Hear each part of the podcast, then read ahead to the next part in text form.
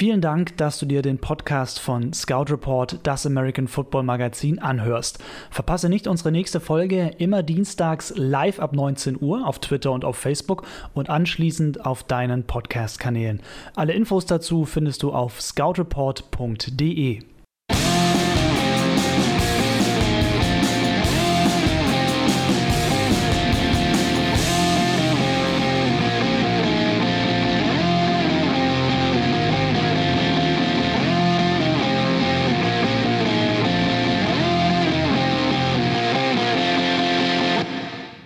Wir quatschen heute ganz, ganz viel über Quarterbacks in Scout Report, das American Football Magazin. Chris Höp hier vor im Studio mit Roman Motzkus, mal wieder bei uns. Ja, Offseason hast du schön Pause gehabt, jetzt ist er wieder am Start und bekennt gleich heute mal ein bisschen Farbe. Ja, muss sein. Äh, Berlin Adler, natürlich, ihr wisst es, äh, sind gerade in der Relegation zur GFL 2, haben das erste Spiel auch gewonnen gegen die Oldenburg Knights.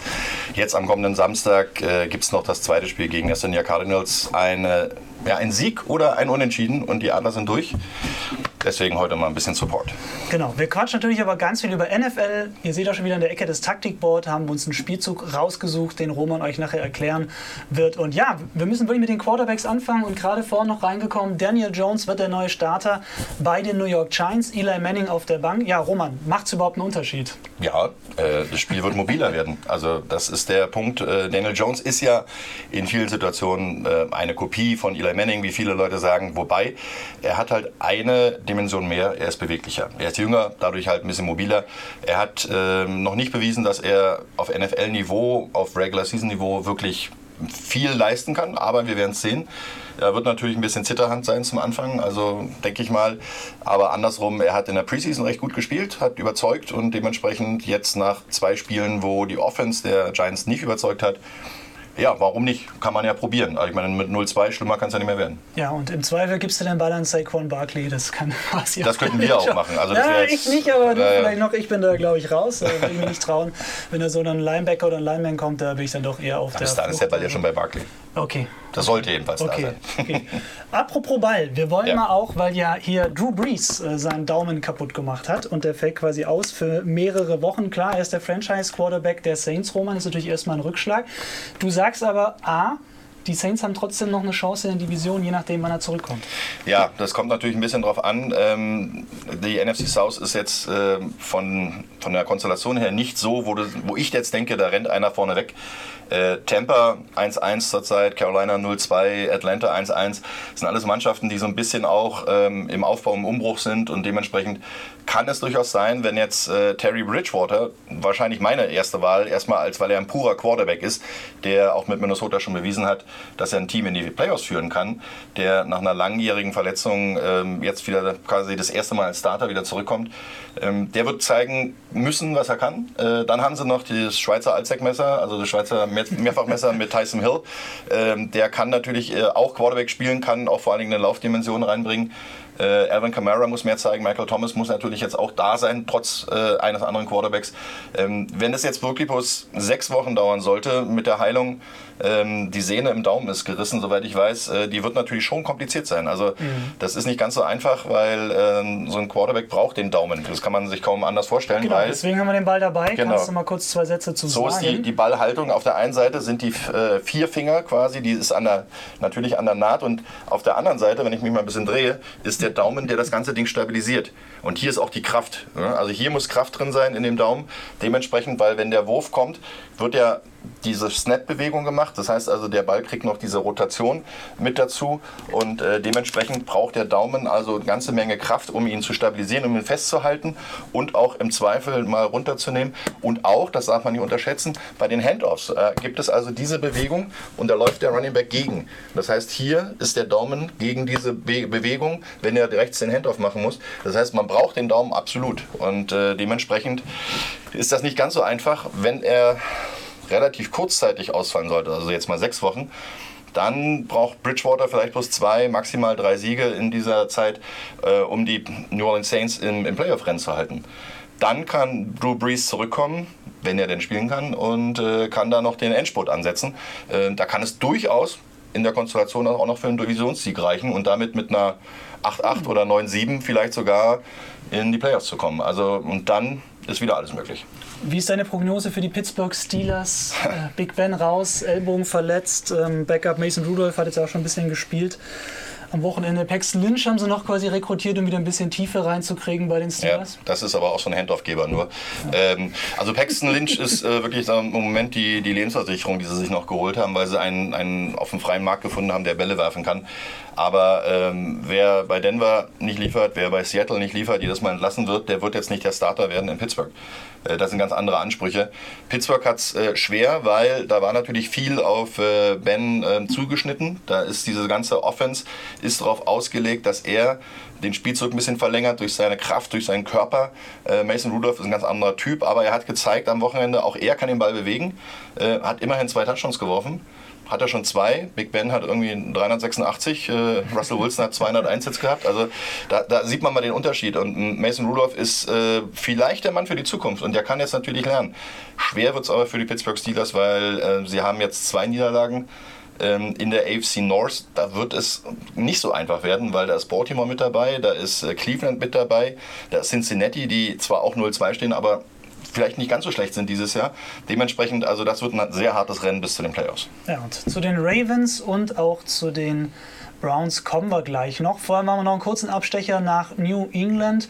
Ja, Neuzugang hat gespielt, Antonio Brown. Das Verfahren bzw. der Vorwurf äh, der Vergewaltigung steht immer noch im Raum, aber zumindest gespielt hat er. Ist ja auch klar, solange nichts bewiesen ist, muss man da immer ein bisschen den Ball flach halten. Und Roman, ich fand es krass, wie schnell er sich integriert hat. Wir können mal kurz auf die Statistiken noch einmal gucken.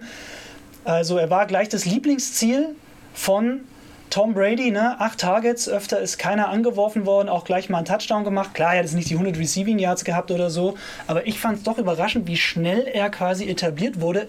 Dabei hat er ja nur drei Trainings mit den Patriots. Ja, wobei die Trainingszahl jetzt da nicht das Entscheidende ist. Äh, wichtiger ist eher das, was er neben dem Training macht. Das heißt also das Playbook aufzunehmen. Äh, nun ist Antonio Brown nicht erst seit gestern äh, in der NFL, sondern ich glaube jetzt das achte, neunte Jahr. Zähl mal die Bälle kurz durch. Ich glaube neun. Ja, äh, zwei, drei, vier. Also das, das, heißt also, da ist schon zehntes. zehntes Jahr sogar. Also das heißt, der, der kennt die Passrouten. Natürlich muss er sich an die neue äh, Namensgebung anpassen, weil jeder Coach äh, nennt seine Spielzüge ein bisschen anders, der nennt seine Passrouten ein kleines bisschen anders. Aber im Zweifel geht Tom Brady hin und sagt ihm im Huddle noch, du, unser Ace heißt ein Ace, aber das ist ein, ein 10-Yard-In. Ja, und, und, dann kannst du das auch noch re schnell, relativ schnell machen. Kompliziert wird es beim No-Huddle, da muss er wissen, was er tut. Äh, ansonsten ist es eine Timing-Sache. Die Timing-Sache kriegt man gerade bei so erfahrenen Spielern wie Brady und äh, Brown relativ schnell hin. Dementsprechend äh, bin ich nicht überrascht, dass er oft angeworfen wird, weil er ist ein Big-Time-Receiver. Er ist auch einer, der kann nicht lange brauchen, um Bälle zu fangen. Also das heißt, die, die Eingewöhnungsphase war relativ kurz. Der wird von, von naja, Samstag hat er unterschrieben, von Sonntag quasi bis Freitag, Samstag alles durchgepaukt haben, was irgendwie geht. Drei Trainingseinheiten, sich wieder daran gewöhnt, seine Füße mit vernünftigen Socken angezogen, damit es nicht wieder einen Gefrierbrand gibt. Also von daher äh, alles okay. Und äh, Brown neben Josh Gordon, neben Julian Edelman, das ist wahnsinnig gefährlich und deswegen heiß, halte ich im Moment die äh, New England Patriots auch für das heißeste Team der Liga. Oh, alles klar. Wie immer gilt natürlich auch für euch. Haut in die Tasten. Facebook habe ich hier auch parallel mit offen. Ich schaue uns auch mal bei Twitter rein. Da könnt ihr gerne eure Fragen stellen. Ich glaube, die ganzen Quarterback-Fragen haben wir jetzt schon gut abgefrühstückt. Und wenn Roman wieder da ist, dann müssen wir natürlich auch mit den Statistiken wieder die Statistik der Woche machen. Ja, und ich bin da natürlich auch bei den Quarterbacks geblieben. Das ist ganz klar. wir haben ja das Motto des, des heutigen Tages. Und ähm, die erste Statistik ist Lamar Jackson. Der hat ja ähm, mit zwei Touchdowns und 272 Yards wieder ein sehr solides Spiel hingelegt und hat zusätzlich noch 100 120 Yards erlaufen. Das heißt also, das ist wirklich eine, eine Wahnsinnsleistung. Und ähm, das ist das erste Mal in der Geschichte der NFL, dass ein Quarterback in zwei Spielen hintereinander der Saison äh, mindestens 250 Yard Passing und mindestens 120 Yards Rushing hatte. Das heißt also, der hat also auch in dem Spiel davor ja schon Wahnsinnsleistung abgelegt, da hat er fünf Touchdowns geworfen und äh, gut, das war gegen Miami, glaube ich. Also von daher äh, ist das nicht ganz so schwer. Aber trotzdem, also der, der junge Mann hat auf einmal ähm, ja eine, eine Neugeburt als Quarterback erfunden. Da reden wir später noch drüber, wenn wir ja. die Aussicht auf das Spiel machen. Ähm, aber Lamar Jackson, der erste Spieler der Geschichte, äh, vorher war er mit mit 119 Yards in der Woche 11 äh, 2018 auch schon mal äh, erfolgreich als Läufer. Da hat er eigentlich kaum geworfen. Ne? 2018 war ja noch eine Saison, da ist er fast nur gelaufen. Die zweite Statistik ist, wer soll es anders sein? Patrick Mahomes logisch. Äh, der junge Mann, Kansas City Quarterback, hat für 443 Yard gepasst gegen die Oakland Raiders und vier Touchdowns mit einem 131,2 Quarterback Rating. Allein diese Zahlen alleine sind schon stark. Aber er ist damit äh, nach zwei Wochen einer von nur weiteren drei Quarterbacks, die solche Zahlen über die Start der Saison hingelegt haben. Das heißt also mehr als äh, ja, zwei, was war das? Mehr vier Touchdown-Pässe mit mehr als 40 Yards. Also in den ersten zwei Wochen hat er schon so viele lange Dinger rausgeballert. Das kam vorher erst bei Otto Graham vor, bei Joe Namath oh. und man höre und staune bei Ryan Fitzpatrick. Ryan Fitzpatrick 2018, ihr erinnert euch bei Tampa Bay, die ersten zwei Spiele, hat er auch nur geworfen, ohne Ende. Da dachten alle jetzt Tampa auf dem Weg zum Super Bowl. Nein, war es nicht, weil er nach Woche 4 dann wieder in seinen normalen Rhythmus gefallen ist, wieder einige Interceptions geworfen hat. Also Mahomes auch dort in den Rekordbüchern und vor allen Dingen, was man sagen muss, er hat jetzt in 19 Spielen mindestens 300 Yards erworfen und das Ganze hatte er ähm, wirklich also nee, Moment, in 19 Spielen hat er sechsmal 300 Yards erworfen, okay. ja, in okay, 19 also Karrierespielen. Okay. Das hat vor ihm nur Kurt Warner und Dan Marino geschafft. Die haben aber nur fünfmal äh, 300 Yards geworfen in ihren ersten 40 Karrierestarts. Oh krass, also die Spanne ist Also die Hälfte der Spiele, äh, der Spiele, aber mehr 300, 300 Yards Spiele als Dan Marino und Kurt Warner, beides Hall of Famer. Da wissen wir also, wo die Reise hingeht. und dann haben wir noch einen dritten Quarterback und jetzt kommt mein Saisontipp mal wieder so ein bisschen äh, ins Spiel. Wenn ihr bei RAN NFL auf der Homepage damals mal geschaut habt, warum ich Josh Allen so weit vorne gesetzt habe. Der Mann hat einen Raketenarm. Das ist eine mobile Abschussrampe, die da läuft. Äh, er ist auch noch mobil und das ist genau der Punkt. Der hat äh, am Wochenende 253 Yards und einen Touchdown geworfen und hat auch noch selber einen Touchdown errannt, also selber gelaufen. Und ähm, seine 10 Rushing Touchdowns in 14 Karrierespielen ist der zweitbeste Wert, den jemals ein Quarterback in seinen ersten Spielen, in seinen ersten Karrierespielen gemacht hat. Das sind nur elf Touchdowns von Cam Newton mehr, also einer mehr in dieser selben Anzahl an Karrierespielen zu Beginn seiner Saison, seiner Karriere. Also da äh, wächst auch noch was ran. Und ich meine, Josh Allen hat inzwischen so ein bisschen die Leaderrolle übernommen bei Buffalo und führt damit seine Mannschaft auf einmal zum 2-0 Saisonstart. Das waren die Statistiken der Woche. Vielen Dank, Roman. Dann wollen wir reinspringen, noch ein bisschen in den letzten Spieltag. Da drei Spiele besprechen. Dann springen wir auch noch mal voraus und gucken auf die neue Woche. Wir blenden gerade mal ein, was wir haben. Ja, wir starten mit dem Monday Night Football Spiel. Die Cleveland Browns gewinnen bei den New York Jets mit 23 zu 3. Roman, vergangene Woche ja für die Browns in 13-43 gegen Tennessee. Ja, Aufbaugegner zur richtigen Zeit. Naja, äh, man muss natürlich schon sagen, dass äh, die Jets sehr, sehr geschüttelt sind im Moment. Absolut, mega. Sam Darnold gar nicht erst da. Entschuldigung, ähm, Langzeit krank, also das ist ja nicht eine Verletzung. Pfeifisches Drüsenfieber. Genau, ne? also wer weiß, wann er und in welchem Zustand er wieder zurückkommt, das kann sehr, sehr lange dauern. Ähm, dann sein Ersatzmann Trevor Simeon ähm, spielte gar nicht so schlecht. Er hat äh, einen ganz guten Start erst gehabt und äh, dann schnell rausgeschossen mit einer Fußverletzung. Da wurde er noch getackelt und ist über seinen Fuß rübergefallen quasi selber und hat sich dabei, ja, man weiß noch nicht ganz genau, was alles kaputt gegangen ist, aber auf jeden Fall konnte er nicht mehr weiterspielen. Und dann kam Luke Falk vorher nie gehört, ganz ehrlich. ja, also Wenn du den sogar vorher nicht kanntest. Der, der dritte Mann äh, einer, einer NFL-Mannschaft ist meistens so, der geht Wasser holen, hält das Handtuch für den Quarterback und äh, sorgt dafür, dass ein Clipboard nicht auf den Boden fällt, äh, wo man denn die Spielzüge mitschreibt. Also Luke Falk, aber man muss sagen, 20 von 25 Pässen angebracht, äh, immerhin 198 Yards. Ähm, kein Touchdown und keine Interception. Also er hat nicht viel falsch gemacht, das muss man sagen. Ja. Die Jets haben auch gut den Ball bewegt, haben aber in den entscheidenden Momenten halt keine Punkte erzielt. Sie haben zweimal ein äh, Force Down Conversion probiert, haben es nicht geschafft. Livian Bell hat eigentlich einen der besseren Tage erwischt. 20, 21 Yards Läufe, äh, 21 Läufe für 68 Yards. Ist jetzt nicht Wahnsinn, aber er hat immer wieder mal bewegt. Was viel besser war, 10 von 10 Pässen gefangen. Also das heißt, er wurde 10 Mal angeworfen, 10 Mal hat er den Ball gefangen, hat damit auch nochmal 61 Yards gemacht. Ähm, also das war gar nicht so schlecht. Aber das große Problem war wirklich in den entscheidenden Situationen umzusetzen und zu liefern, äh, wenn es darauf ankam. Und da haben die alle ein bisschen nervös geklungen für mich. Ja, Le'Veon Bell hat auch gesagt nach dem Spiel so, es lag gar nicht zwingend am Quarterback-Play. Er fand so eben die anderen Kleinigkeiten haben nicht so gepasst. Genau. Hat er gleich den neuen Quarterback auch mal gleich so ein bisschen gepusht. Und ja, weil du es angesprochen hast, Josh Allen ist weg. CJ Mosley war nicht dabei beim Spiel. Quinnen Williams, der Erstrunden-Pick der Jets in der Defense, war auch nicht dabei. Also da ist wirklich einiges wieder ja, über die Jets hereingebrochen, mhm. so ein bisschen. Das, das muss man wirklich so sagen. Von dem her, ja, natürlich bitter. Ich hatte sogar gedacht, so vielleicht ist dieses Jahr der zweite Platz drin mhm. in der Division, aber jetzt wird es natürlich ganz, ganz schwer. Das muss man auch sagen. Nächstes Spiel für die Jets wird auch richtig schwer in New England, also bei den Patriots in Foxborough. Das wird natürlich auch gleich also in dem Zustand, richtig dicke. Genau, in dem Zustand äh, keine große Chance für die Jets. Äh, ja, angeschlagener Boxer hat vielleicht mal einen Lucky Punch, aber nicht in dem Zustand jetzt gegen die jetzigen New England Patriots. Ja. Wie hat dir die Offense gefallen, der Cleveland Browns mit Baker Mayfield, OBJ? Es war spektakulär, aber es war auch einiges ans Sand im Getriebe. Ähm, Baker Mayfield hat jetzt äh, für mich okay gespielt. Also es waren auch einige Bälle, äh, ich habe mir das vorhin noch mal extra in der Zusammenfassung angeguckt, die doch sehr off Target waren. Mhm. Also die wirklich, ähm, was man bei ihm gemerkt hat, er wirft ganz, ganz viel vom hinteren Fuß. Also das heißt, also er ist nicht in der Wurfbewegung durch den Ball, mit dem Ball durch den Körper nach vorne gehen, sondern er, er steht oft so nach hinten gelehnt und hat dann äh, nicht den richtigen Schwung drin. Und äh, dementsprechend muss ich auch sagen, da kommt dann das ein oder andere auch zusammen, dass er ein bisschen Happy Feet hat. Also der läuft dann auch gerne ja. mal einfach ein bisschen zur Seite. Ja, das ist auch seine Stärke, dass er mobil ist. In den entscheidenden Situationen hat er gut geliefert und hat auch den Ball mal selbst in die Hand genommen und ist gelaufen äh, im Zweifel. Ähm, dementsprechend, äh, ja, die Browns Offense ist gefährlich äh, wenn die Defense so mitspielt, wie sie jetzt gespielt hat, euren Gegner auf drei Punkte hält, dann gewinnen die jedes Spiel. Ah, auch das gegen die Rams diese Woche? Nein.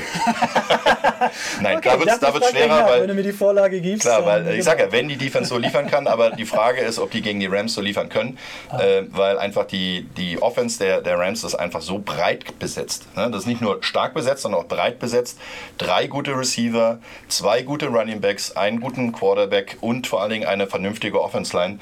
Äh, da hat es jeder Gegner schwer, weil einfach die Targets sind so viel dabei, da kann man nicht einfach mal sich auf ein oder oder zwei konzentrieren. Ja, hier war es auf Bell eigentlich aufpassen, dass er nicht durchbricht und das Big Play macht. Äh, der Rest, ja, den können wir so ein bisschen unter ferner Liefen nehmen. Äh, dementsprechend, das passiert gegen die Rams nicht. Zwei Sätze nochmal zu den Chats. Ich fand es noch ganz spannend, dass ihr einen 72 Millionen Dollar Mann, Tremaine Johnson, äh, genau, Jermaine Johnson auf die Bench gesetzt haben quasi, ihren, Quarterback, äh, ihren Cornerback, aber wer so ein bisschen äh, bei Gangrene Germany, dem Fanclub der Jets, ein bisschen reingehört, man euch beim Podcast, die haben auch schon analysiert, dass Cornerback quasi immer noch ein großes Problem ist äh, bei den Chats. Und was ich sehr spannend fand, was so ein bisschen eine menschliche Geschichte ist, aber ja, Chris Smith, der hat gespielt, der Defensive End, ja, wobei, obwohl, obwohl seine Freundin letzte Woche quasi gestorben ist, ähm, die ist auf dem Highway überfahren worden, hat das nicht überlebt, das fand ich relativ krass. Also ähm, du vielleicht so als ehemaliger Spieler, Roman, gibt das Team einem dann auch so ein bisschen Halt und es ist auch so ein bisschen Ablenkung vielleicht? Ja, das ist Auch wenn man sich in sowas ganz schwer reinversetzen Nein, das, kann. Das kann man natürlich kann man überhaupt nicht, ja. in, in, so einer Situation und das muss auch ja. jeder selber entscheiden. Äh, der eine sagt, ich ziehe mich zurück, brauche jetzt meine Ruhe, brauche jetzt äh, mein Privatleben. Äh, der andere sagt, das ist für mich die Ablenkung, die ich brauche, die äh, mich versucht, wenigstens das Leben irgendwie weiterleben zu lassen. Äh, dementsprechend äh, ist das eine persönliche Entscheidung und das Team wird einfach nur bei ihm gewesen sein und gesagt haben, ey, ja. was du entscheidest, das tragen wir mit.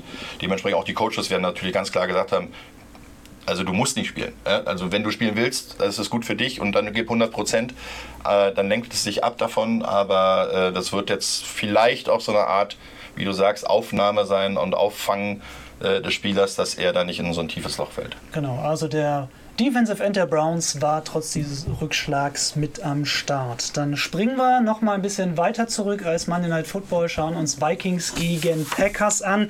Die Packers gewinnen 21 zu 16. Ja, Roman, wie hat dir die Packers Offense gefallen? Wie wurde der Ball so bewegt?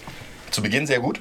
Ähm, der Start war wirklich sehr, sehr stark. Ähm, Gerade auch die, die Auswahl der Spielzüge variantenreich, äh, gut verteilt von Aaron Rodgers. Äh, und dann war irgendwie, als wenn jemand einen Stecker gezogen hat. Also zweite Halbzeit fand ich, äh, lief es überhaupt nicht mehr. Ähm, sie haben Glück gehabt in, in vielen Situationen, dass äh, zum Beispiel die beiden Fumbles, die sie verursacht haben, äh, ihnen nicht noch teurer kamen. Also das war äh, eine Sache. Und ähm, Glück gehabt auch, dass die Defense sie ähm, aus dem Feuer gerissen hat. Also wirklich die, die äh, wie sagt man, die Nüsse, nee, die Kohlen, aus dem Feuer, aus dem Feuer ja, geholt? Genau. genau, genau. Das, das ist richtig. Und, äh, Den die, Käse aus dem Feuer. Genau, also da ist wirklich so gewesen diesmal, dass die Defense das Spiel gewonnen hat. Ähm, Offense war starker Anfang, aber dann halt eigentlich im Prinzip nach dem ersten Quarter nichts mehr wirklich viel gekommen. Und äh, wenn man nicht mal mehr äh, seinen starken Kicker in Position bringen kann, um weitere Punkte zu machen in der zweiten Halbzeit, dann spricht das Bände für einiges. Und deswegen, auch das erste Spiel war ja schon relativ holprig gegen die Bears. Gegen die Bears ja. Sie haben es gewonnen, ja, sie haben es gewonnen und das ist vielleicht aber auch ein Zeichen, auch solche Spiele muss man gewinnen können. Das heißt, dann verlässt man sich auch auf seine Defense, dann hat man die Hilfe von denen und dementsprechend kann man dann darauf bauen, nach dem Motto, auch wenn wir mal nicht 100% in der Offense klicken, geht es trotzdem, dass man solche Spiele gewinnt. Ja, dann schauen wir noch kurz auf die Vikings auch. Da haben wir eine kleine Grafik, weil ganz spannend natürlich aus statistischer Sicht. Ähm, klar, die vier Turnover tun natürlich weh bei Minnesota, aber mehr Rushing Yards, mehr Receiving Yards und mehr Yards pro Lauf. 7,3 ist natürlich echt monstermäßig, aber trotzdem hat es nicht gereicht. Ja, das ist genau der Punkt. Die äh, Yards sind das eine. Aber wenn du eine Defense spielst, die sagt, bend but don't break, also das heißt, du gibst ein bisschen nach, lässt den Gegner ähm, im Prinzip die kurzen Sachen nehmen, dann kannst du halt auch, ich meine, der Großteil der Läufe von, äh, von diesem Schnitt von 7,3 kam halt durch diesen einen langen Lauf von Delvin Cook. Genau. Ähm, die sind gar nicht so viel im, im Endeffekt äh, mehr gelaufen als, ähm, die haben 27 Läufe gehabt und haben 30 äh, Passplays gehabt. Also das war okay, schon eine gute Verteilung. Ja eine gute Mischung. Ja, eine gute Verteilung gewesen. Aber das Kostspielige waren natürlich die Turnovers. Also vier Turnovers, da kannst du kein Spiel mehr gewinnen, weil ähm, vor allem, wenn der Gegner nur zwei macht dann hast du halt einfach mal auch irgendwann so einen moralischen Schlag. Zusätzlich haben sie ja noch drei Fumbles verursacht, die sie ein Glück wieder zurückgeholt haben. Aber auch das ist jedes Mal, wenn du den Ball in der Hand hast und lässt ihn fallen, äh, ist immer mal so ein kleiner moralischer Schlag, weil ähm, der Spieler einen kleinen Moment verunsichert ist. Und beim nächsten Mal hält er ihn extra fest und vergisst dafür dann irgendeinen Move zu machen. Dementsprechend äh, sind da ein paar Situationen, die auch sich im Kopf festhalten. Also das heißt, im Endeffekt haben sie den Ball siebenmal auf den Boden gepackt und äh, beziehungsweise viermal davon zum Gegner gegeben und ähm, das ist einfach zu kostspielig. Und dafür hat dann auch die Offense zwar sich bewegen können, aber hat zu wenig Punkte gemacht. Also äh, die Situation um Kirk Cousins ist für mich eine ganz, ganz schwierige. Äh, in seinem zweiten Jahr jetzt bei äh, Minnesota der ist teuer, der muss viel Leistung bringen. Dieser Druck ist riesengroß bei ihm. Er hat ein bisschen bessere Offense-Line bekommen. Er hat seine, seine Starspieler behalten können, seine Skill-Positions, das heißt die Wide Receiver das und stimmt. auch den Running Back und so weiter. Die Defense ist meiner Meinung nach ein bisschen schlechter als das Jahr davor. Auch da ist ein Punkt, es ist noch früh in der Saison, kann man noch nicht viel sagen, aber im Moment haben sie sich noch nicht so sehr zusammengefunden. Dementsprechend äh, 21 Punkte im ersten erster Halbzeit kassiert, ist nicht wirklich ein, ein Lobesblatt und äh, da oder ein Ruhmesblatt und dafür äh, zwar in der zweiten Halbzeit ein Shutout hingelegt, aber da war dann die Offense nicht gut genug. Und genau diese Kombination. Green Bay, sehr gute Defense, eine solide Offense. Minnesota, eine Offense mit Fehlern und eine Defense, die erst spät aufgewacht ist, mhm. dann verlierst du so ein Spiel. Ja, und äh, gerade nochmal reingekommen hier, Martin schreibt, dass quasi Travis Simeon out for season ist, bezieht sich auf die NFL. Vielen Dank für die mhm. Info. Also da wird es bei den Chats quasi noch, ein noch, noch bitterer, genau. Und äh, eine Fantasy-Football-Frage, Roman. Ich traue mich nicht, die zu beantworten, weil okay. wer meine Fantasy-Stats sieht, der will keine Tipps von mir. Schau Oliver fragt, ich habe Big Ben bei Fantasy-Football gehabt, äh, ob er sich Josh Allen holen soll. Äh, kann man empfehlen. Jetzt sind seine Zahlen im Moment noch nicht so wahnsinnig, aber er ist ein Big Play äh, Quarterback eigentlich. Also das heißt, er ist auch immer dafür gut, mal 40, 50, 60, 70 Yards mit einem Spielzug zu machen. Und er hat ein relativ junges Umfeld um sich rum. Also von daher, außer den Running Back, der ist Frank Gore. Aber Frank Gore, der läuft und läuft und läuft. Der ist quasi der Volkswagen der NFL. Äh, von daher kann man da wirklich äh, sagen, Josh Allen auf jeden Fall auch langfristig gesehen, vielleicht nicht für den Erfolg dieses Jahr, aber langfristig gesehen ist er eine Empfehlung. Dann lass uns noch kurz auf Cardinals gegen Ravens gucken. Und ja, wie ging das aus? 23 zu 17 am Ende für die Ravens. Du hast es gerade auch schon so angedeutet und ich sehe das auch ähnlich. Nach zwei Spieltagen ist immer schon schwer, so manche Fragen zu beantworten, aber ich frage dich jetzt trotzdem, weil du bist der Experte. Ja, wie findest du, wie gut hat sich die Air Raid Offense schon bei den Cardinals etabliert? Wie ist so dein Eindruck von Kyler Murray? Naja, es ist keine, keine 100% pure Air Raid Offense, mhm. die er spielt, sondern äh, Cliff Kingsbury ist ja der neue Head Coach äh, der Arizona Cardinals und er ist eigentlich dafür bekannt, er hat bei Texas Tech auch äh, diese Offense gespielt und ähm, es gibt so ein paar Leute, die er unter seinen Fittichen hatten im College, ne? Case Keenum, mhm. Pat Mahomes, Hm? Also die wissen schon, wie man äh, Pässe über das Feld wirft. Also von daher. Aber er ist eigentlich auch dafür bekannt, dass er diese Air Raid nimmt und an den Gegner anpasst. Das heißt also, er, er liest ganz viel. Er ist keiner, der, der sagt, ich spiele mein Konzept strikt durch, wie zum Beispiel Chip Kelly, der mit grandios gescheitert ist in Philadelphia und auch in San Francisco. Deswegen ist er ab wieder ins College. Aber ähm, also bei, bei Kingsbury würde ich ehrlich noch sagen, er, er ist relativ schlau genug, er, er lässt den Lauf auch groß genug dabei sein. Äh, dementsprechend ist das okay. Aber, und jetzt kommt der Punkt, ich habe die beiden Quarterbacks im, im Review mir nochmal verglichen. Also Kyler Murray gegen Lamar Jackson, der ja in seinem zweiten Jahr ist und im letzten Jahr nicht die ganze Saison Full Starter war, sondern erst während der Saison eingesetzt wurde. Also die Entwicklung, die Lamar Jackson hingelegt hat in der Offseason, die ist grandios. Also da muss ich sagen, äh, was der für, für Laserbeams geworfen hat. Das heißt, seine, seine kurzen Pässe, äh, beziehungsweise die in der Mitteldistanz zwischen 10 und 20 Yards, die kommen auf zwei Meter Höhe. Das ist also wirklich, die fliegen über die äh, Line of Scrimmage auf zwei Meter Höhe mit einem absoluten Zip. Äh, dementsprechend sind die unheimlich schnell unterwegs, weil du ja nicht erst hoch, dann wieder runterwerfen musst. Äh, viel schneller unterwegs sind und dadurch schneller beim Receiver ankommen, gerade bei den Titans. Andrews hat ein Monsterspiel gehabt.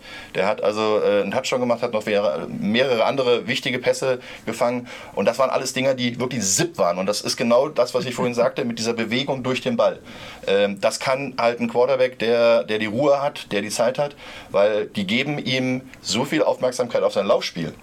Dementsprechend äh, hat er dann beim, äh, beim Pass auch nicht wirklich diese, diese Unruhe drin, sondern hat sich hingestellt, hat sich gesettet, hat geworfen und das waren wirklich Dinger. Und wenn ich dann Kyler Murray dazu gesehen habe, da waren wieder die Happy Feet, das waren Pinguine, die da unterwegs waren. Ne? Also der ist nur hin und her gelaufen, der hat keinen richtigen Stand beim Wurf gehabt und die Hälfte seiner Bälle waren Lobs. Also die waren wirklich so geworfen auf, äh, ich gehe mal schnell zurück, oh, oh, und dann werfe ich. Also das war, äh, so habe ich beim Flag Football gespielt, ja, weil ich dachte, einer wird den schon kriegen.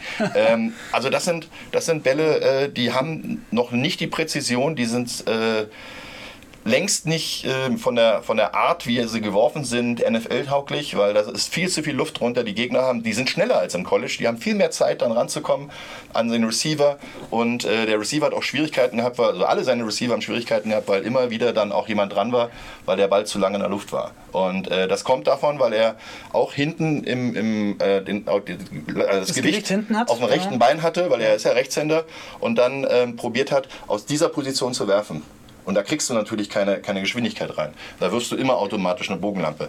Und äh, das muss er noch ändern. Die Spielzugsauswahl war okay, die war ähm, eigentlich soweit da. Er hat auch einige sehr gute Ansätze gehabt, hat auch teilweise Spielzüge schön verlängert. Aber wenn das so weitergeht, dann haben sie ihn ganz schnell als Interception King rausgemacht, weil dann fangen ihm die Bälle um die Ohren weg. Das gibt's gar nicht. Okay, dann lass uns noch mal ganz kurz auf Lamar Jackson gucken. Du hattest ihn ja gerade auch schon vorhin bei den Statistiken erwähnt, aber hier nochmal der Vollständigkeit halber für euch. Sorry an die Leute, die später den Podcast hören.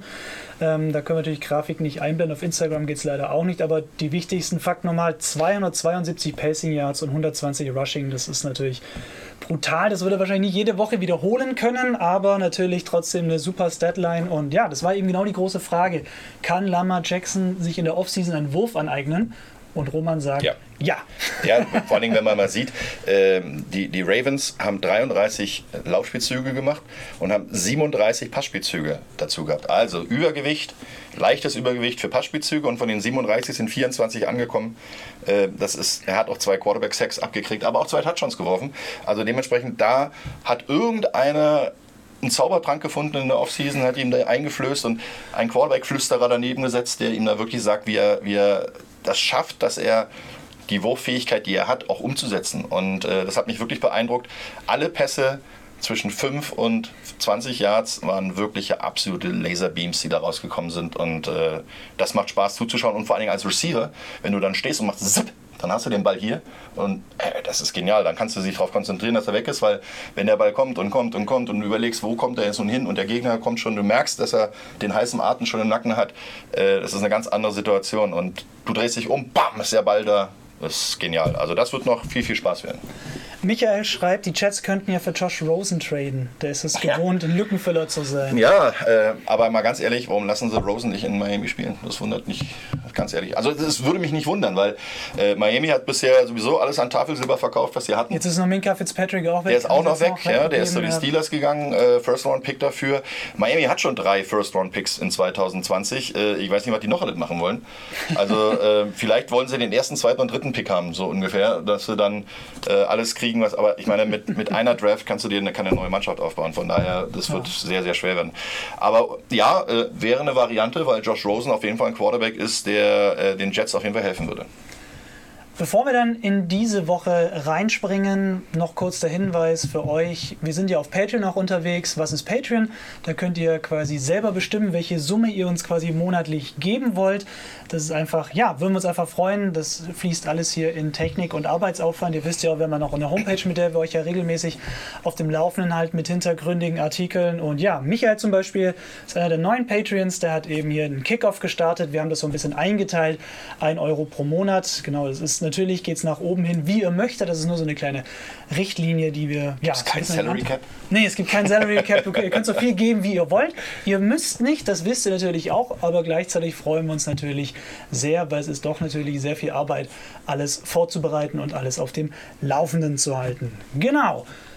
Woche 3 NFL. Wir springen Thursday Night Football rein. Die Titans zu Gast bei den Jaguars. Divisionsduell und ja, Titans ein Sieg, eine Niederlage. Die Jaguars 0-2, aber Nick Foles raus mit dem Schlüsselbeinbruch. Auch da haben wir jetzt einen Backup-Quarterback, Gardner Minshew. Hast du den vorher schon mal gehört? Äh, ja, man hat ihn mal gelesen, aber man hat ihn natürlich jetzt noch nicht in NFL-Statistiken oder ja. äh, Spieltagen auftauchen sehen.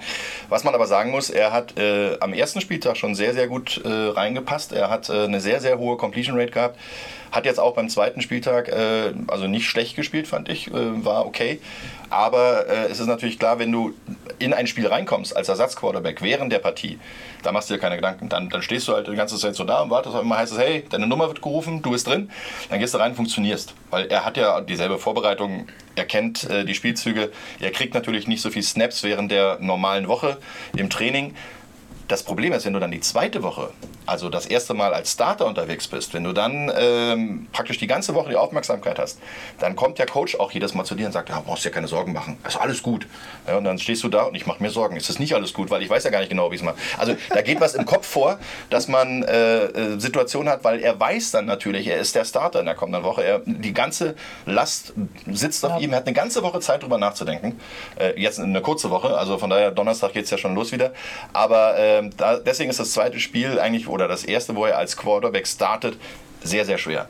Ähm, deswegen glaube ich jetzt zum Beispiel, dass es in der, in der Woche 3 wieder ein bisschen einfacher wird und es kommt ein Gegner, der ihm vielleicht ein bisschen hilft. Ja, Minshew ist ein Rookie und wir haben ja unseren College-Experten, den Philipp Forstner, der auch immer freitags die College-Rubrik auf scoutreport.de veröffentlicht, haben mal gefragt, was er von Minshew hält. Ich muss mal kurz auf meinen äh, WhatsApp-Spickzettel gucken, weil er hat relativ ausführlich geantwortet, wie der gute Philipp so ist. Also er sagt, aufgrund der angepassten Offense in der NFL ist der Weg zum Starter für ihn vielleicht nicht mehr so weit, wie es früher gewesen wäre. Er vergleicht ihn so ein bisschen mit Brian Hoyer, sagt, typischer Game Manager ohne das etwas besondere Klatsch gehen. Also das quasi mal von einem, der ihn letztes Jahr eben auch am College dann beobachtet hat. Und Aber das ist zum Beispiel auch eine typische Beschreibung von Jared Goff muss ich ehrlich sagen. Jared Goff okay. ist auch keiner, der das Spiel ganz alleine gewinnt, weil er, er managt das Spiel. Er hat super Mitspieler, er hat ein gutes Laufspiel, er hat ein super Play-Action normalerweise. Wenn das nicht funktioniert, denkt man den Super Bowl zurück. Tja. das ist ein Game Manager, ne? der gewinnt das Spiel ja. nicht alleine. Ja. ja, Philipp schreibt auch noch, ein guter, wirklich guter Backup, ruhig überlegt, in der Pocket agieren, auf Druck gelassen reagiert, aber Armtalent und Ballplacement, also quasi wo er dann genau hinwirft, hatte Defizite. Also mehr eine Schrotflinte. Schrotflinte steht hier nicht, es steht Defizite. Ich weiß jetzt nicht, ob er eine Schrotflinte meint, aber das können wir vielleicht Weil die streut auch dementsprechend genau. und hat nicht so eine lange Reichweite. Ja, also von daher könnte hinkommen. Genau. Ja, was machst du mit den Titans? 1-1 ja, nach, nach zwei Spielen? Also, das, das erste Spiel habe ich gesagt, ho, ja, läuft. Mariota ähm, wird das Ding schon hinkriegen, vor allen Dingen auch äh, mit ihrem relativ guten Running Back äh, dahinter. Und ähm, ja, dann aber das zweite Spiel, muss ich sagen, das war so. Also hat alles nicht so, das lief nicht. Ja? Das, ist, das stockte alles ein bisschen. Den einzigen Touchdown, den sie gespielt haben, das war ja, kein Trickspielzug, aber ein, ein äh, ja, gescouteter Spielzug, weil da war der Fullback war ein Linebacker und der extra Titan war ein Offense Lineman. Ähm, damit rechnet schon mal die Defense. Ich sehe natürlich, weil der ist ja auch angesagt, der äh, Offense Lineman, weil der hat ja eine Nummer, die normalerweise nicht passberechtigt ist. Dementsprechend stellt er sich dann hinten als Titan hin an der Seite und dann, dann sehe ich natürlich, oh, das ist ein Offense Lineman, das wird ein Run. Ja, und äh, das sind so zu 80 Prozent in deinem Hinterkopf dann versetzt. Dass der natürlich nur anblockt und dann in die Endzone völlig frei alleine steht und dann auch noch so eine Passing Lane aufgeht, wo, wo der Quarterback gar nicht mehr dran vorbeiwerfen kann. Ja, äh, aber das war der einzige, sagen wir mal, gewinnbringende Spielzug, den sie wirklich hatten. Äh, dementsprechend, also Mariota hat dieses Jahr ein echtes Problem. Ähm, die Receiver sind in der Tiefe nicht gut. Äh, muss man wirklich sagen, er hat zu wenig Möglichkeiten, äh, den Gegner mit Big Plays auseinanderzunehmen. Und äh, er hat auch keinen kein Offense-Line, die ihm wirklich die Zeit dazu gibt. Mit der Geschichte dazu, dass er oft angeschlagen ist, das könnte eine ganz lange Saison für die Titans werden. Okay, schauen wir mal dann eben, wie es Thursday Night Football läuft gegen die Jacksonville Jaguars. Und dann Schauen wir noch auf Ravens gegen Chiefs. Heute ein bisschen mehr Ravens, aber die haben ja gerade auch einen guten Lauf und die Chiefs sind keine Laufkundschaft. Ha, ha, ha. Top Offense gegen Top Defense, Roman, so ein bisschen. Was ja, überwiegt. ja, wobei man ja. Oder werde ich jetzt der Ravens Offense nicht gerecht? Ja, im Moment ist die Ravens Offense echt heiß. Also, das kann man ja sagen. Wir haben gerade darüber gesprochen, Lamar Jackson, äh, ich glaube, sieben Touchdowns nach zwei Spieltagen. Äh, das ist ja nun nicht so schlecht, egal gegen wen er gespielt hat. Die muss er trotzdem erstmal machen. Und äh, diese zwei Dimensionen, die die Offense hat, ne? du hast auch noch Mark Mark Ingram im Backfield dazu, ja. der äh, jederzeit für ein Big Play gut ist und der äh, auf jeden Fall auch die Aufmerksamkeit der Linebacker auf sich zieht weil er halt ein, ein echter tougher Runner ist, der durch die Linie durchpfeffert und äh, austeilt, bevor er einsteckt. Also dementsprechend, das ist nicht so leicht. Natürlich, High Power Offense Kansas City Chiefs, logisch, die laufen auf allen Touren, egal ob Tyreek Hill da ist oder nicht. Die haben genug Leute in ihrem Portfolio. Ja, äh, Sammy Watkins, erste Woche, wow, zweite Woche war so, hm, ja, ja, da kommt ein Rookie um die Ecke, den hat auch keiner so richtig auf der Uhr gehabt und äh, fängt auf einmal, was waren drei Touchdowns, glaube ich, gewesen. Also das war wirklich äh, gigantisch gigantisch. Und das ist halt aber auch die Spielstärke und der Spielwitz von Patrick Mahomes und äh, vor allen Dingen auch seine, seine wirklich gute Offense-Line, die ihm die Zeit dazu gibt. Und dann, wenn er unter Druck kommt, ist er am gefährlichsten. Also das heißt also, wenn du denkst als Offense, jetzt habe ich ihn, dann zaubert er auf einmal was raus, wo er überhaupt nicht mitgerechnet hat als Verteidigung. Ja, der Demarcus Robinson hat ja auch sechs Catches quasi äh, wie Sammy Watkins äh, mhm.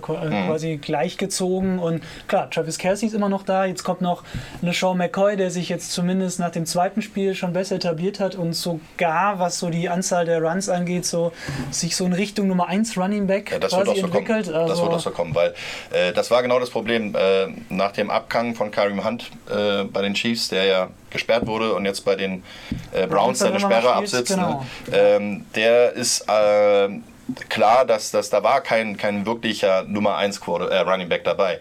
Äh, da war alles drauf ausgelegt auf Hand und äh, dementsprechend war da die Suche danach. Und Lisha McCoy ist einer, der, der kann laufen, der kann fangen, der kann blocken, das ist ein Every Down Back. Der hat natürlich noch ein bisschen Schwierigkeiten gehabt, ähm, wieder in dieses System reinzukommen, aber der kennt ja. Andy Reid, die waren zusammen in Philadelphia. Mhm. Der Head Coach der äh, Philadelphia Eagles damals war der Mann, der Lisha McCoy gedraftet hat. Dementsprechend äh, weiß der so ungefähr, wie der tickt und dementsprechend wird auch Andy Reid ihm jetzt immer mehr Spielanteile geben und ich würde mich nicht wundern, wenn er nächste Woche startet. Ja, und wie müsste deiner Meinung nach die, der Gameplan so ein bisschen aussehen, um Lamar Jackson und die ran- und passwütige Ravens Offense das so ein bisschen in den ist sau schwer. Also du kannst sowas eigentlich nur mit einem Spy äh, ähm, bekämpfen. Das heißt also ein Safety oder ein Linebacker, der schnell genug ist, äh, darauf absetzen, äh, der nur darauf achtet, was Lamar Jackson macht.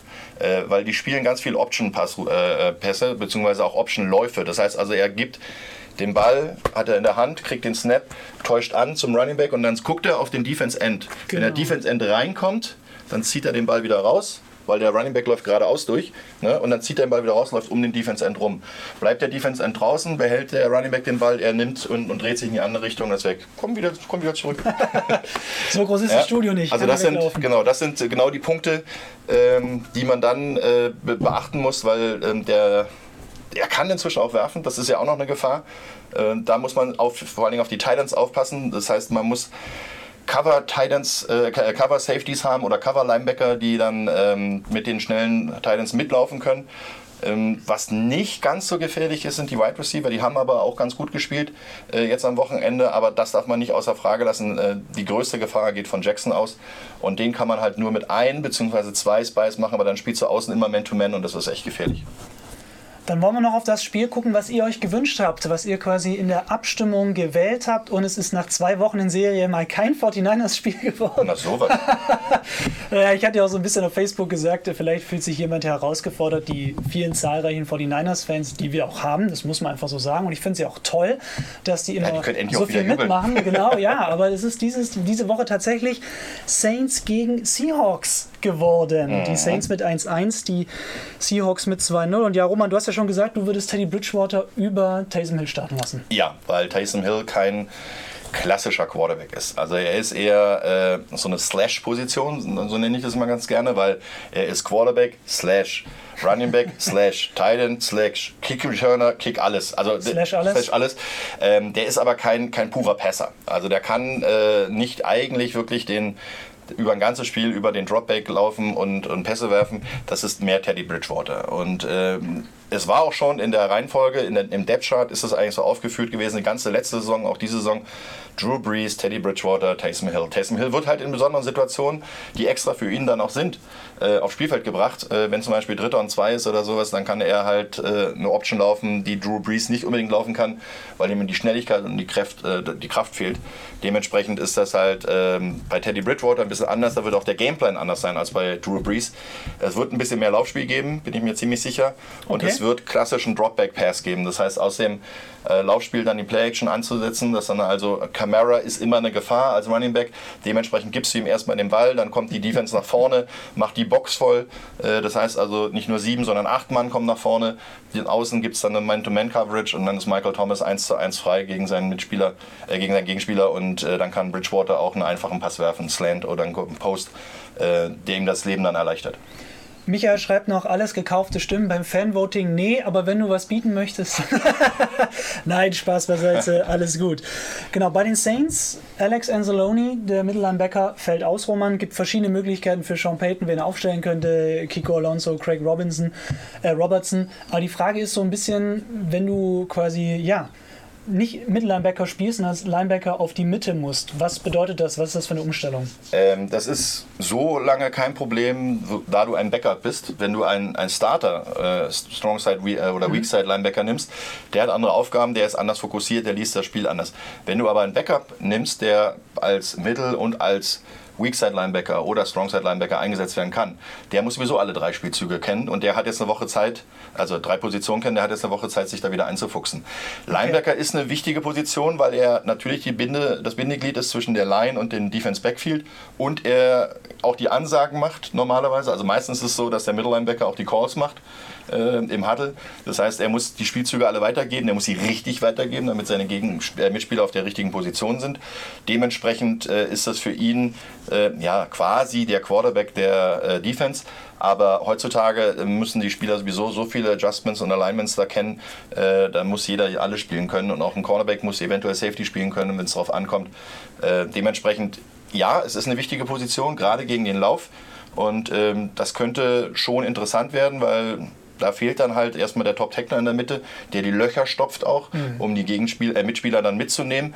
Aber äh, ein Mittellinebacker ist normalerweise, so dass es nicht Luke Kuechly ist, leicht zu ersetzen. Was würdest du sagen, die Seahawks jetzt leichter Favorit in dem Spiel, nachdem Drew Brees raus ist?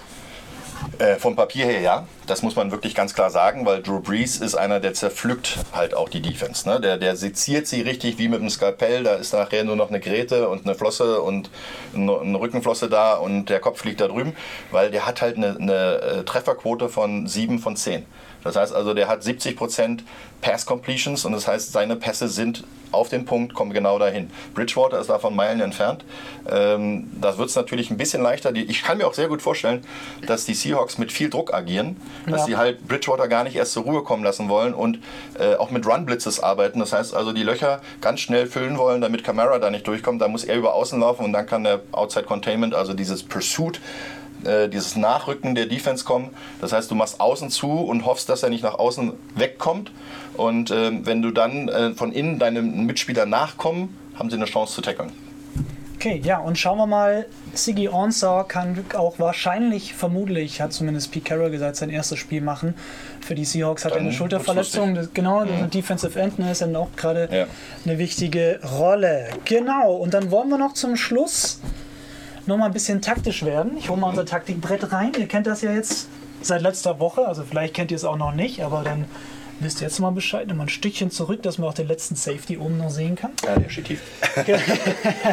genau, wir haben uns wieder einen kleinen Spielzug rausgesucht, äh, den wir erklären möchten. Das ist heute in der Offense Ace Gun Left Max 969. Das ist ein Spielzug jetzt vom Monday Night Football Game. Äh, Rot, das sind die Cleveland Browns gegen die New York Jets. Genau, wer den Spielzug auch nochmal im Video gucken müsste, möchte, der ist in den Highlight-Tapes drin. Ihr könnt ihn fast nicht übersehen haben. Es ist der einhändige Catch gewesen von genau. OBJ Richtig. im ersten Quarter. 11:33 ähm, genau noch auf der Uhr. Zweiter und zwölf. Roman, genau. Was bedeutet Ace Gun Left, Max 969? Also als erstes mal die Formulierung, die hier steht. Das macht jeder Coach und jeder äh, Koordinator und sowas ein bisschen anders. Ich habe mir natürlich auch das Video von Erik letzte Woche angeschaut. ähm, der hat die Formation ein bisschen anders benannt. Ähm, meins ist ein bisschen oldschool, weil ich habe halt vor 30 Jahren gespielt. Äh, dementsprechend kann man das. Aber auch das ist eine Sache, die wirklich, man sagt nicht, der Spielzug heißt, sondern genau. in dieser Formation heißt der Spielzug für mich, würde ich ihn so nennen, Ace genau. ist die Formation. Das heißt also, wir haben drei Wide Receiver, ein Running Back und ein Tight End. Das heißt also, es ist eine 1-1-Formation normalerweise. So nennt man das, wenn ein Running Back, ein Tight End da ist und drei Wide Receiver. Wir haben das dann immer Ace genannt, weil dann wussten alle, wenn es hieß Ace, Ace, Ace, es müssen drei, äh, drei Wide Receiver, ein Tight End, ein Running Back ausfällt. Quarterback ja sowieso. Gun Left heißt, er steht in der Gun, in der Shotgun. Left ist die Strong Side, weil hier der Tight End steht. Das heißt also, dieser Wide Receiver steht natürlich noch ein bisschen weiter hinten, so genau, nicht ganz drauf geachtet. Genau, die imaginäre Line of Scrimmage. Weil es müssen ja sieben Mann an der Line of Scrimmage sein und äh, die beiden müssen dann im Backfield stehen. Wenn der Thailand gecovert ist, dann darf er keine Passroute laufen. Das heißt, gecovert heißt, wenn der Right Receiver auch an der Line of Scrimmage ist, dann wäre daraus äh, dieser Thailand nicht mehr passberechtigt. So, ja. Genau. Und hier unten steht übrigens noch 2-5-Man free. das ist die Defense. Genau, weil es waren ähm, 2012 eine klassische Passsituation. Es waren nur zwei Down-Linemen, die äh, die Hände auf dem, auf dem Boden hatten. Hier außen, das waren zwei Linebacker, die als Edge-Rusher eigentlich aufgestellt sind. Das heißt, im Prinzip ist es eine klassische 4-3, ja, aber dieser Mann hier ist schon der Strong Safety gewesen beziehungsweise der wurde dann vorgeholt als, ähm, als Linebacker. Und diese beiden Außentypen sind normalerweise Linebacker, die aber rushen sollten. Dementsprechend nur diese beiden hier in der Mitte waren die Down Linemen. Deswegen 2-5 Man Free. Man Free heißt, der Free Safety ist wirklich frei, der stand ziemlich weit oben, hat dort äh, quasi die Aufgabe des letzten Manns, der dann irgendwie noch dazukommen soll, wenn es gefährlich wird. Und Man Free heißt Man Coverage hier, hier und hier. Und hier ist Nummer 13, Odell Beckham Jr. Ganz gefährliche Situation, weil jetzt geht der Spielzug los. Der Running Back hat normalerweise oftmals die Situation hier zu sagen Check und Passroute. Hier haben sie Max gespielt. Max heißt, der Running Back bleibt drin, hat in der Mitte sogar geblockt. Der Tight End hat auch geblockt. Hier war ein Double Team, hier war ein Double Team und die Linebacker sind gekommen dieser Linebacker hat sich droppen lassen, weil er hat gemerkt, der Running Back kommt nicht. Genauso dieser Safety hat sich auch ein bisschen droppen lassen, weil der Tynet nicht gekommen ist. Max Protection. 1, 2, 3, 4, 5, 6, 7 gegen 1, 2, 3, 4, 5. Hier war doch der sechste und der siebte. Das wäre eine 1 zu 1 Situation gewesen, weil die beiden nicht rausgegangen sind. Haben die beiden hier also schön noch ein bisschen sich fallen lassen. Ändert nichts an der Situation hier drüben. 969 bedeutet 9. Go-Passroute. Die 6 hat hier so einen Corner und hier auch zack, Go-Passroute. Der Safety hat im ersten Moment auf diesen Six reagiert, also auf den Corner, äh, auf den, äh, den Cross. Dementsprechend ist er runtergekommen und hat im ersten Moment drei Schritte nach vorne gemacht. Dadurch war er dann ein bisschen zu weit weg, um den Superpass, der ja hier kam, also hier Protection, hier Protection, alles drin, alles aufgenommen, was kam, weil sie hatten einfach einen Mann mehr.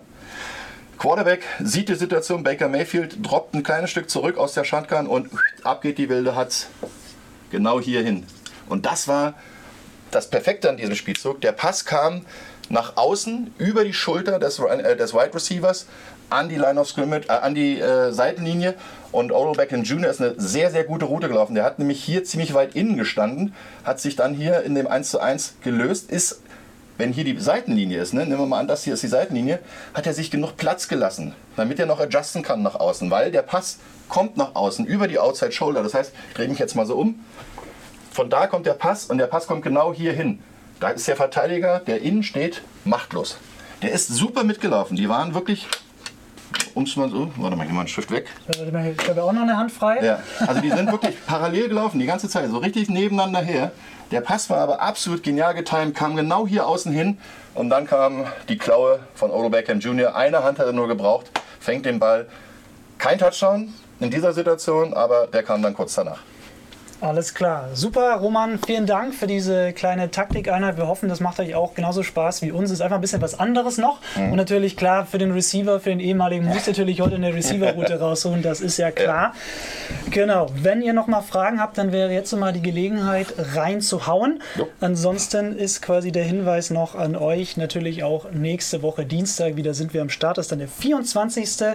September schon. Dann ist quasi der September schon fast wieder rum. Mein Gott, wie die Zeit vergeht. Das ist jetzt im immer schnell. Man denkt ja, wie, ihr denkt ja wahrscheinlich auch nur von Sonntag zu Sonntag. Apropos Sonntag, bist du Wochenende im Einsatz? Ja, ich darf das erste Spiel kommentieren am kommenden Sonntag. Das heißt, ab 18 Uhr schon Magazin, eine Stunde lang. Vorberichte, Analysen des, des uh, Thursday Night Games und äh, dann natürlich das Spiel was erst morgen verraten wird. Ah, okay. Ich hätte es uns aber nachgefragt, ja, aber ich weiß ja, dass ProSieben immer gemein ist und das erst genau. nach unserer Show verrät. Ja. Genau, alles klar. Super, dann würde ich sagen, wir bedanken uns ganz herzlich bei euch wieder fürs Mitmachen. Hoffe, ihr hattet eine tolle Zeit mit uns. Äh, denkt dran, Patreon immer eine Option für euch. Ansonsten freuen wir uns auch, wenn ihr unsere Videos liked und teilt und so zeigt, dass ihr uns gut findet. Sag ich, Roman, vielen Dank, dass du heute da warst. Sehr gerne. Vielen Dank an euch da draußen. Wir wünschen euch noch eine schöne Woche. Sehen uns Dienstag nächste Woche wieder live ab 19 Uhr auf Twitter, Instagram und Facebook. Bis dahin, lasst euch nicht tackeln. Ciao.